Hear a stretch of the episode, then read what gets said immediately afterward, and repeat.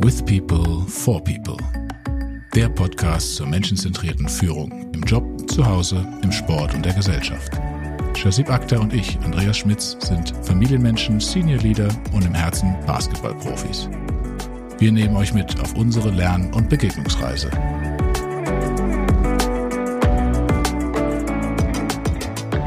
Hallo Shazib. Hi Andreas. Wie geht's dir heute? Insgesamt geht's mir gut. Allerdings schwebt natürlich ein Thema über uns, was, glaube ich, ein Krisenthema ist, was wir nicht so still einfach hinnehmen können und sollten. Das ist der Krieg in der Ukraine. Ja, man kann ja gar nicht durch die Straßen laufen oder einkaufen gehen oder essen gehen, ohne dass einem dieses Thema begegnet. Und das sicherlich auch zu Recht. Und ich muss immer wieder daran denken, dass ich gerne ein Buch empfehle und dass dieser Tage vielleicht nicht so einfach zu empfehlen ist, aufgrund genau dieser Umstände. Denn das Buch heißt Factfulness. Das kann ich auch wirklich jedem unserer Zuhörerinnen, Zuhörer empfehlen. Das ist von einem Mann namens Hans Rosling. Der ist vor einigen Jahren verstorben. Das Buch ist wirklich sehr lesenswert. Und in diesem Buch geht es im Prinzip darum, dass er beschreibt, dass die Welt in der heutigen Zeit in jeglicher Hinsicht viel besser ist als früher. Und er beschreibt in diesem Buch, dass beispielsweise wenn man 200 Jahre zurückgeht, die Anzahl der Menschen auf der Erde, die in Armut gelebt haben oder in widrigen Umständen gelebt haben, weitaus höher war als heute. Ich könnte jetzt auch in die Details gehen, aber was ich versuche hier zu sagen ist, dieses Buch habe ich immer empfohlen als ein Plädoyer des Optimismus, weil es uns allen doch so gut geht. Und doch haben wir jetzt seit einigen Wochen Zustände, die sich kaum einer hätte denken können, denn nur mit einem Abstand von zwei Stunden Flugzeit herrscht Chaos und Krieg. Ja, ist, glaube ich, auch was für unsere Generation, Josip, was für uns so unvorstellbar ist, weil wir aufgewachsen sind in einer Zeit, in der ja vielleicht noch so der Kalte Krieg noch in den Schemenhaft da war, aber auch nicht mehr so richtig. Ja, in, in unseren Teenagerjahren war da nichts. Und auch unsere Elterngeneration war auch nicht irgendwie involviert in irgendwelchen kriegerischen Handlungen. Und trotzdem ist es was, was ja jetzt in Deutschland auch, sage ich immer wieder, auch eine Historie hat, wo wir auch einen Krieg ja kennen müssten aber ich habe bisher immer gesagt, hey, das hat da nichts mit mir zu tun. Ja, das ist weit vor meiner Zeit. Und ich vergleiche mich dann immer nicht mit einer Generation, die zu dieser Zeit gelebt hat. Ja, und deswegen habe ich das fairerweise auch ausgeblendet bisher, dass sowas überhaupt passieren kann. Ja, das war für mich so weit weg. Und ich ertappe mich jetzt dabei, wie ich manchmal denke, hm, Warum hat man das nicht kommen sehen? Oder habe nur ich das nicht kommen sehen? Und hätte ich was anders machen sollen? Nicht, dass ich jetzt Kriege verhindern kann, um Gottes Willen, aber hätte ich was in meiner Einstellung anders machen können, wie ich jetzt auch damit umgehe? Weil ich muss schon sagen, ich finde das schwierig. Ich finde das für mich selber schwierig. Ich finde das für die Familie schwierig. Und das ist ja nochmal unbestritten gar kein Vergleich zu den Familien, die jetzt aus der Ukraine kommen. Aber ich muss gestehen, ich struggle damit gerade. Wir haben ja in einer der letzten Episoden über Generationen gesprochen und wir haben festgestellt, dass die Nachkriegsgeneration natürlich geprägt war von den Ereignissen ihrer Lebzeit. Und ich glaube, es ist niemandem vorzuwerfen, wenn er oder sie sich sowas nicht vorstellen konnte bis vor paar Wochen. Ich glaube, der Mensch funktioniert einfach so. Er blendet Dinge aus oder vergisst Dinge, die eben nicht präsent sind oder die ihm nicht täglich begegnen. Und ich denke, das ist auch ein natürlicher Mechanismus. Wir sind sowieso so vielen Impulsen ausgesetzt heutzutage, dass es, glaube ich, nicht wundert, wenn man sich solche Dinge nicht tagtäglich vergegenwärtigt.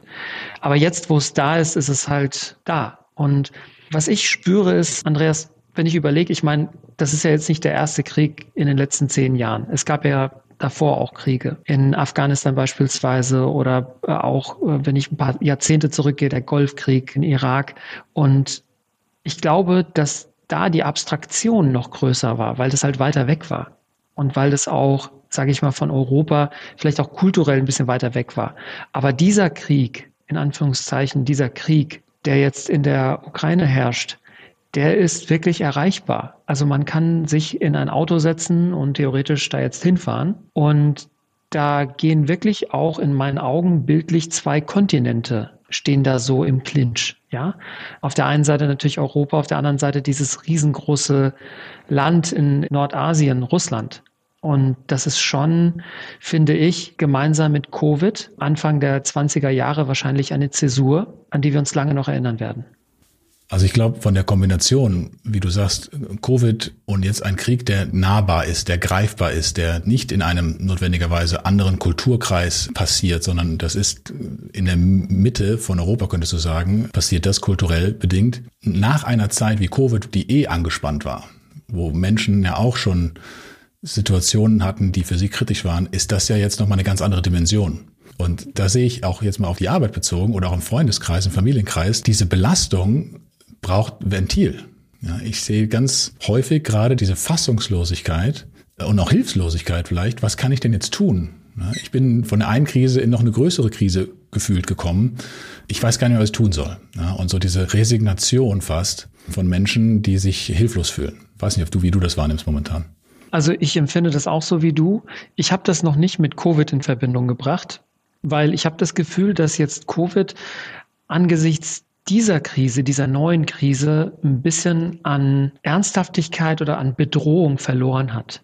Also irgendwie habe ich das Gefühl, ja, also wir haben uns jetzt zwei Jahre lang über Covid beschwert und natürlich ist das eine absolut reale Bedrohung gewesen oder ist es immer noch.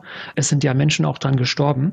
Nichtsdestotrotz ist das dann doch nochmal nach meiner Wahrnehmung ein anderes Level als jetzt dieser unmittelbare und auch brutal empfundene Krieg. Da gebe ich dir recht. Das ist, ähm, ich sehe es fast noch eher im Sinne von, also ich habe mich während Covid unwohl gefühlt und nicht gut und bedroht. Aber jetzt, im Nachhinein, unter der Prämisse eines Krieges, ist das doch Pillepalle. Und warum habe ich mich damals so aufgeregt? Also, dass es eher eine Selbstkritik sozusagen ist, wobei du zu Recht ja auch sagst, es sind zu viele auch Menschen gestorben an Covid-Erkrankungen, Corona-Erkrankungen. Aber es ist nicht, es gefühlt, war nicht dieses Unrecht mit dem Spiel. Ich glaube, das ist einer der Unterschiede, der jetzt damit reinspielt. Es ist ein Unrecht, das da äh, passiert, in dem in einem Angriffskrieg letztendlich Menschen getötet werden, Menschen leiden. Aber der Unterschied zu Covid ist, natürlich haben versucht, eine Covid-Erkrankung irgendwie zu stoppen mit verschiedenen Methoden und Mitteln. Ja, es gibt eine kleine Gruppe von Leugnern, aber es ist was ganz anderes als jetzt dieses Unrechtsgefühl, was ja auf der anderen Seite in positive Natur eine gewisse Solidarität ausgelöst hat. Eine unfassbare Solidarität von Staaten und auch von Menschen, die jetzt Hilfe anbieten, vielleicht nicht zielgerichtet, aber Hilfe anbieten, ja, wo sie nur können. Und das finde ich schon auch eine faszinierende Entwicklung, dass man sich auf einmal so nahe kommt, auch wieder mit Staaten und auch mit Menschen, mit denen man vorher eher nichts zu tun haben wollte. Was du gerade beschreibst, ist etwas, was ich gerade sagen wollte, mit vielleicht ein bisschen anderen Worten. Mir ist aufgefallen, dass bis vor einem Monat, zwei Monaten noch ein deutlicher Keil zu spüren war innerhalb Deutschlands, nämlich ein Keil, der zwei Gruppen getrennt hat eine Gruppe von, ich sag's jetzt mal ganz plakativ, von Leuten, die sich impfen und impfen lassen und sagen, ja, das Virus gibt es und so weiter und die quasi ganz konform alles befolgen, was der Gesetzgeber so sagt und dann extrem formuliert eine andere Gruppe, die das nicht so empfindet und sagt, hier werden unsere Freiheitsrechte eingeschränkt und ich möchte nicht gezwungen werden und so weiter. Und diese Spannung habe ich zumindest gespürt weil du konntest teilweise in der eigenen Familie, im eigenen Freundeskreis, im eigenen Bekanntenkreis dieses Thema gar nicht mehr ansprechen, zumal es ja auch sehr lange schon präsent ist. Aber jetzt durch die Ukraine ist in meinen Augen ein neues Spiel gestartet worden. Es hat sich insofern verändert, was ich gerade beschrieben habe, dass sich jetzt wieder ein Gemeinschaftsgefühl gebildet hat, das eben gegen diesen Krieg ist. Ein Krieg kann ja nie gewonnen werden im Sinne von, es geht jetzt irgendwas besser. Das, das glaube ich, hat uns die Geschichte auch ja. gelehrt, dass das nie so sein wird. Ist für mich jetzt dann auch gerade die Frage, wie gehe ich damit um? Auch wenn das schwerfällt, den Switch zu machen, wie gehe ich damit in der Familie um, wie gehe ich aber auch als Leader damit um? Weil es ja Menschen mitnimmt. Ja. Dich wie mich, wie unsere Teams auch, wie unsere Familien auch. Und jetzt gehe ich mit meinen Kindern natürlich anders um als mit meinen Mitarbeitenden. Und trotzdem finde ich es wichtig, dass man es adressiert, dass man dem Ganzen einen Raum gibt und nicht die Augen verschließt und sagt, naja, es ist eh schon medial präsent, deswegen mache ich dazu nichts oder spreche auch nicht mehr drüber. Wie gehst du damit um mit, mit Familie oder auch auf deiner Arbeit? Ich denke, auf der Arbeit, so wie ich das wahrnehme, wird über das Thema eigentlich nur oberflächlich gesprochen. Aber da ist natürlich Konsens da. Was man immer wieder hört, ist, dass ja bestimmte Hotels umfunktioniert werden oder Restaurants, dass Gastfreundschaft da ist. In meinem Freundeskreis höre ich auch, dass unterstützt wird, dass Leute Betten anbieten, Essen anbieten und so weiter und so weiter. Ich habe eine sehr gute Freundin, die kommt aus der Ukraine, sie hat Familie dort. Ich spreche ab und zu mit ihr. Ich denke, da ist schon Bewegung da, aber da wird jetzt nicht in die Tiefe gegangen. Zumindest nehme ich das so nicht wahr. Eine Sache, die aber sehr stark mit mir resoniert ist, ich höre mir ja auch verschiedene Podcasts an auf Autofahrten und so weiter. Und es gibt eine Sache, die ich gehört habe, die ich ganz ähm, spannend fand. Da kam die Aussage, dass Krieg insbesondere von der jungen Generation, also von der Generation X sowieso, aber Y und Z vorwiegend, als altbacken empfunden wird, als opermäßig. Meine erste Reaktion ist, ja, das macht irgendwie Sinn. Ich stelle mir da so einen alten Mann vor, der will dann irgendwie seine Kraft demonstrieren. Aber die Idee ist, und das ist etwas, was mich wirklich berührt hat, dass Krieg assoziiert wird mit so einem Old Man Thing. Und Warum ist dieser Gedanke bei mir hat der Anklang gefunden? Weil ich mir vorstelle, wir haben doch in der heutigen Zeit so viele Themen, um die wir uns eigentlich kümmern müssen.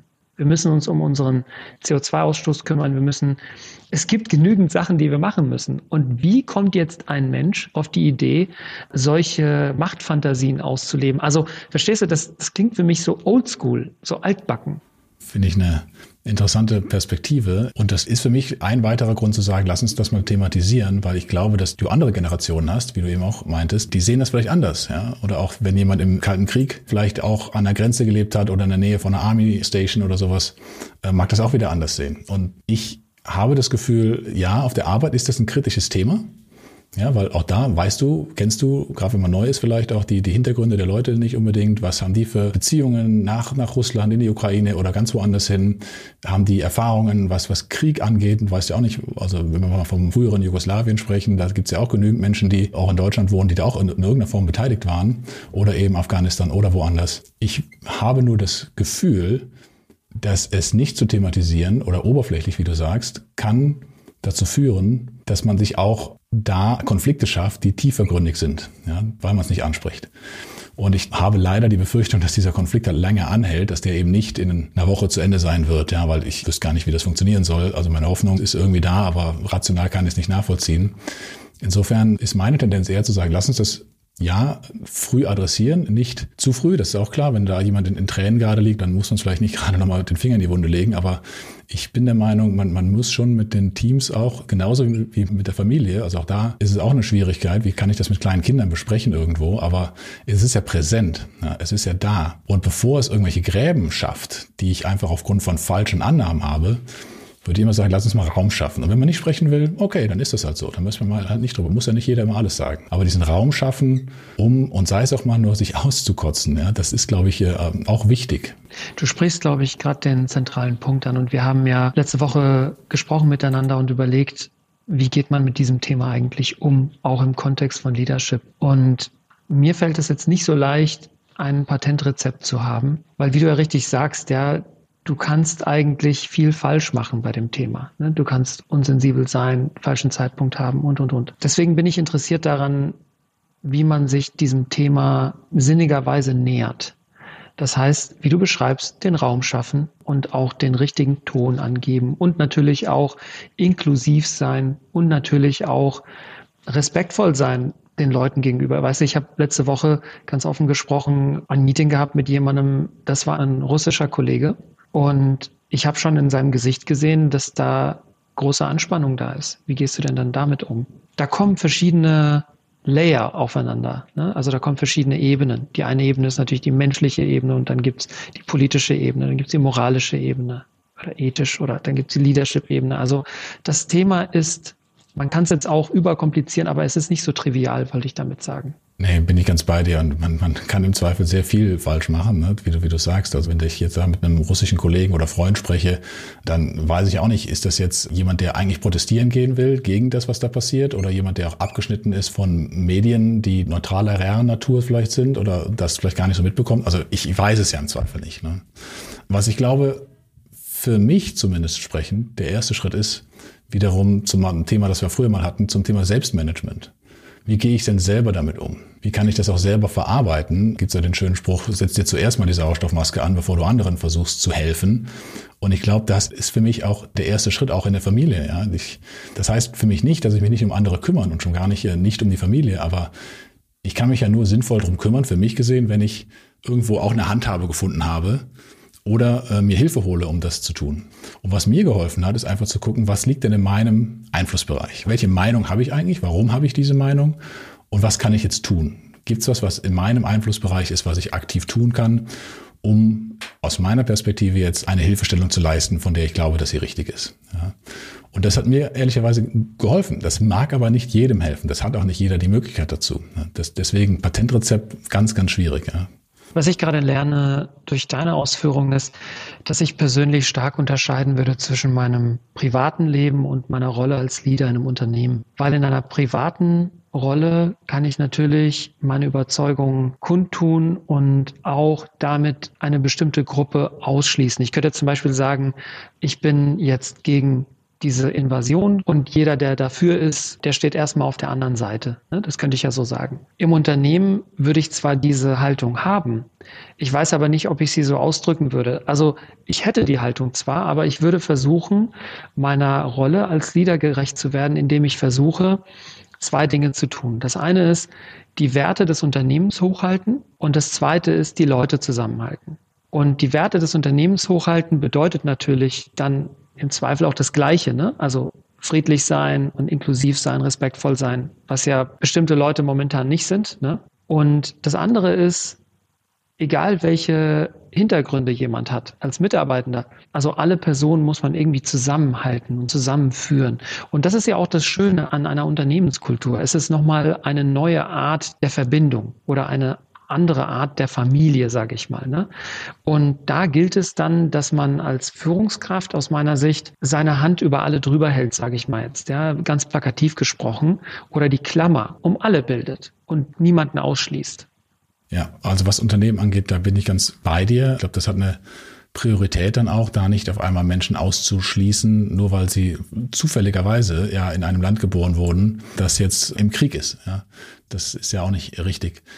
Wo ich, ich glaube auch mal leicht anderer Meinung bin, ist in, im Sinne als Leader habe ich auch eine gesellschaftliche Verantwortung. Ist für mich auch das Thema Werte und Unternehmenswerte wichtig. Und wie du sagst, wir würden wahrscheinlich niemals bei Unternehmen anfangen, wo wir sagen, oh, da kann ich mich nicht mit den Werten identifizieren, dass die komplett anders sein mögen. Und wenn diese Werte auch mit, mit dem Persönlichen übereinstimmen, dann denke ich schon, dass wir als Leader im Unternehmen, ja, vielleicht in einer anderen Wortwahl, aber auch schon schauen können, was ist da möglich? Ja, wie kann ich hier ich nenne es mal helfen. Und erste Priorität, ja, in der Rolle Leader bist du als erstes mal verantwortlich für die Teams oder das Unternehmen oder die Mitarbeitenden, ja. Ich denke aber, dass wir da auch noch eine Möglichkeit haben, weiterzudenken und zu gucken, wie können wir diesen Hebel Unternehmen auch nutzen, um ja die Werte zu vertreten, aber eben nicht nur fürs Unternehmen selbst, sondern eben auch gesellschaftlicher Natur. Ist das heikel und schwierig und verbrennt man sich da leicht? Ja, glaube ich schon. Das ist ganz, ganz dünnes Eis, wenn du so willst. Ja, du kannst da sehr schnell ins Fettnäpfchen wieder treten, wie eben auch gesagt. Du hast ganz viele Möglichkeiten, Dinge falsch zu machen. Und da habe ich momentan zumindest die Philosophie, ja, das mag sein. Und ich tue es trotzdem. Ja, ich tue es trotzdem, weil ich überzeugt davon bin, dass es einen Mehrwert bringt. Ähm, mein Time will tell, if das wirklich so ist. Aber das ist bei mir eine Gewissenssache, wo ich mich mir schwer tue, das komplett voneinander loszulösen. Ja, ich respektiere das, ich verstehe das auch. Und du versuchst da ja quasi diese Rollen übereinander zu legen und nicht zu sagen, ich schalte jetzt meine Gefühle ab, wenn ich jetzt äh, Leader bin in der Firma. Das verstehe ich. Andererseits muss ich ehrlich sagen, wenn ich mir anschaue, wie teilweise politische Statements auf LinkedIn gemacht werden und Leute dann sich als Privatperson oder auch als Person, die zu einem Unternehmen gehört, dann platzieren, ich habe manchmal das Gefühl, das führt zu weit. Ich weiß nicht, vielleicht ist das auch oldschool, was ich gerade denke, ja, dass man das vielleicht noch professionell halten muss oder so ein bisschen trennen muss. Aber andererseits verstehe ich auch dich, wir sind halt Menschen, ne? Und wir schalten das Menschsein beim Leadersein ja nicht aus, im Gegenteil. Das müssen wir ja einschalten. Nur ich glaube, da muss jeder vielleicht für sich die Entscheidung treffen und auch in sich reinhören, ob er oder sie das dann auch managen können. Ich habe für mich das Gefühl, dass wenn ich jetzt mit meiner privaten Meinung so offen als Leader mich bekenne auch und mich auch positioniere und platziere, dass ich mich da so ein bisschen unwohl fühle, weil ich das Gefühl habe, das ist ein bisschen dünnes Eis irgendwie. Äh, ja, was ich da voll nachvollziehen kann, wo ich mir auch Gedanken darüber gemacht habe, ist natürlich auch, zwängst du damit jemanden deine Meinung auf? Also jemanden, der im Zweifel dem, der es vielleicht gerade gut gehen mag und für sich selber einen Fokus gefunden hat oder eine Stelle. Und jetzt öffnest du deine Wunde und drängst jemandem was auf, was vielleicht gar nicht hilfreich ist. Und ich spreche jetzt gar nicht dafür, dass da jemand Kriegsbefürworter ist. Äh, und ich, da, da würde ich mal sagen, jemand, der Kriege befürwortet, das ist äh, nicht akzeptabel, also Angriffskriege, aber trotzdem gibt's für mich dann noch diese Zwischenräume von Menschen, die ich ja gar nicht, ähm, ich will ja keinen brainwashen und sagen, hey, und da verstehe ich deinen Punkt auch, ich strafe ja niemanden auf der Arbeit jetzt mal im Performance-Bereich ab oder sowas, weil er oder sie vielleicht nichts postet oder nicht die Stimme erhebt oder sowas. Das fände ich zum Beispiel auch komplett falsch. Ja? Und das ist schon ein Risiko dabei, wenn du sagst, ich will meine Stimme erheben und sagst, ich erwarte das auch irgendwie von anderen und da tut das jemand nicht, das ist schon ein Risiko. Da bin ich bei dir als, als Führungskraft dann bleibt die Frage bestehen und da bin ich auch ganz neugierig. Wie beteiligst du dich denn? Wie hilfst du denn? Um, wir haben uns ja auch privat unterhalten darüber. Du hast ein paar Sachen gesagt. Ich meine, wir haben jetzt natürlich in dieser Episode darüber gesprochen, was so die Risiken und die Chancen sind, als Leader Farbe zu bekennen, sage ich mal, ja, oder ein Statement zu machen. Aber die Frage wäre für mich auch, wollen wir unseren Zuhörern ein paar Sachen mitgeben, die vielleicht anregen zur Hilfe, was man so machen kann? Ich fand, ähm, das habe ich eben auf der Autofahrt äh, gehört, da hat Logo, ne, die Nachrichten für Kinder machen, hatten Olaf Scholz im Interview. Und Ach, die, cool. die, mhm. die, Frage kam auch, was können wir denn jetzt tun an ihn? Und äh, da hat er gesagt, naja, ihr könnt auch spenden, vielleicht Spielzeug oder kleine Kram, aber vielleicht eure Eltern, aber das ist eigentlich weniger das Thema, was ihr machen könnt, sondern ihr könnt euer Herz offen lassen offen lassen für die Menschen, die da jetzt kommen, ein offenes Herz haben für die jungen Menschen und die Kinder, die da jetzt zu euch vielleicht in den Kindergarten, in die Schule kommen, die einfach auch Hilfe brauchen, die einen Freund, eine Freundin brauchen. Und das fand ich echt schön. Ja, das hat nichts mit materieller Hilfe in irgendeiner Form zu tun, sondern ein offenes Herz und eine, ja, ich nenne es mal Gastfreundschaft, ist in dem Fall so viel wert, wo wir ja wissen, dass mehrere hunderttausend oder sogar mehr Millionen Menschen jetzt eine Zuflucht suchen werden und die werden sie zum Teil auch eben bei uns in Deutschland finden. Ja, und ich glaube, das ist ein wunderschöner Gedanke, weil der ist universell. Der zählt ja auch in Unternehmen. Und ich glaube, das ist ein wunderschöner Gedanke, dem eigentlich nichts hinzuzufügen ist, weil das können wir Erwachsene uns ja auch beherzigen. Josip, bisschen andere Folge, Episode diesmal, aber ich glaube, an dem Punkt belassen wir es da mal und werden jetzt diesmal nicht auf weitere Weisheiten eingehen. Wir können nur hoffen, dass sich der Friede doch wieder einstellt zu irgendeinem Zeitpunkt. Wir hoffen darauf und das offene Herz kann, glaube ich, nur das Schlusswort sein. Lasst uns das beibehalten in der Form, wie wir es momentan noch versuchen zu tun. Wir sind Lernende und wollen euer Feedback via info at withpeople-forpeople.com oder auf unserer Webseite withpeople-forpeople.com. Lasst uns gemeinsam die Welt ein bisschen besser machen durch menschenzentrierte Führung.